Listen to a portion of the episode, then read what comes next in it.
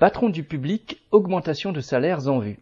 Alors que la plupart des travailleurs voient leur salaire actuellement bloqué et amputé par l'inflation, les patrons des entreprises publiques ont des raisons de se réjouir.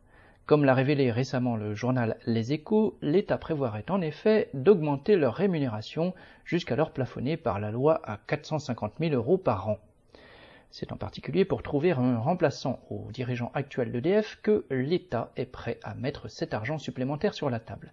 Le secteur de l'énergie est en effet hautement stratégique pour toute la bourgeoisie française et son économie.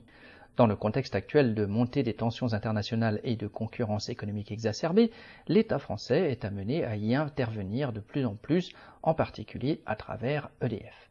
D'où l'importance de trouver à la tête de cette entreprise un serviteur dévoué qui la gère au mieux dans l'intérêt de tous les capitalistes du pays, Or, le manque de volontaires pour ce poste se fait sentir malgré les rétributions exorbitantes déjà proposées.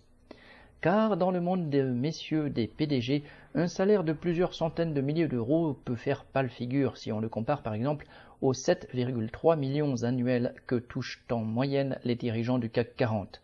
C'est donc de véritables cadeaux que l'État va devoir faire pour acheter sa perle rare.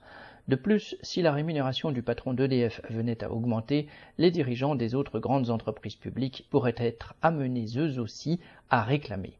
De ce côté-là, la sobriété n'est pas à l'ordre du jour. Cyril Lebrun